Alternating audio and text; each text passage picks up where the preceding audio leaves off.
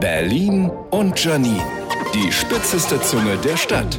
Ich muss jetzt mal ein ernstes Wort mit einigen Männern reden. Bin ich letztens aus der Ringbahn gestiegen, steigt mit mir so ein Mann aus und sagt zu mir, du bist so eine schöne Frau, willst du mit mir Kaffee trinken? Ich so, danke, aber nee. Man möchte meinen, dass die Sache jetzt abgeschlossen war, aber nein, ich merke, wie er mir hinterherläuft. Als ich mich umdrehe, läuft er kurz mal in eine andere Richtung, um mir danach wieder zu folgen. Ich steige in die Tram, er steigt auch in die Tram und sehe, wie er immer wieder zu mir rüberglotzt. Ich will nicht überlegen müssen, wie ich kurz bevor die Tramtür schließt, noch schnell rausspringe springe, um jemanden abzuhängen. Bin ich irgendeine Actionfilmfigur oder was? Nach drei Stationen steig ich aus, steigt er mit mir aus, als wäre ich ein Arschgeigenmagnet. Ich wünsche mir, dass Bud Spencer und Terence Hill an meiner Seite sind. Rufe stattdessen aber laut, hör mal auf, mir hinterher zu laufen und flüchte dann in den Dönerladen meines Vertrauens. Ruft der Typ mir doch tatsächlich eingeschnappt hinterher? Ja, ja, muss ja nicht gleich so unfreundlich sein.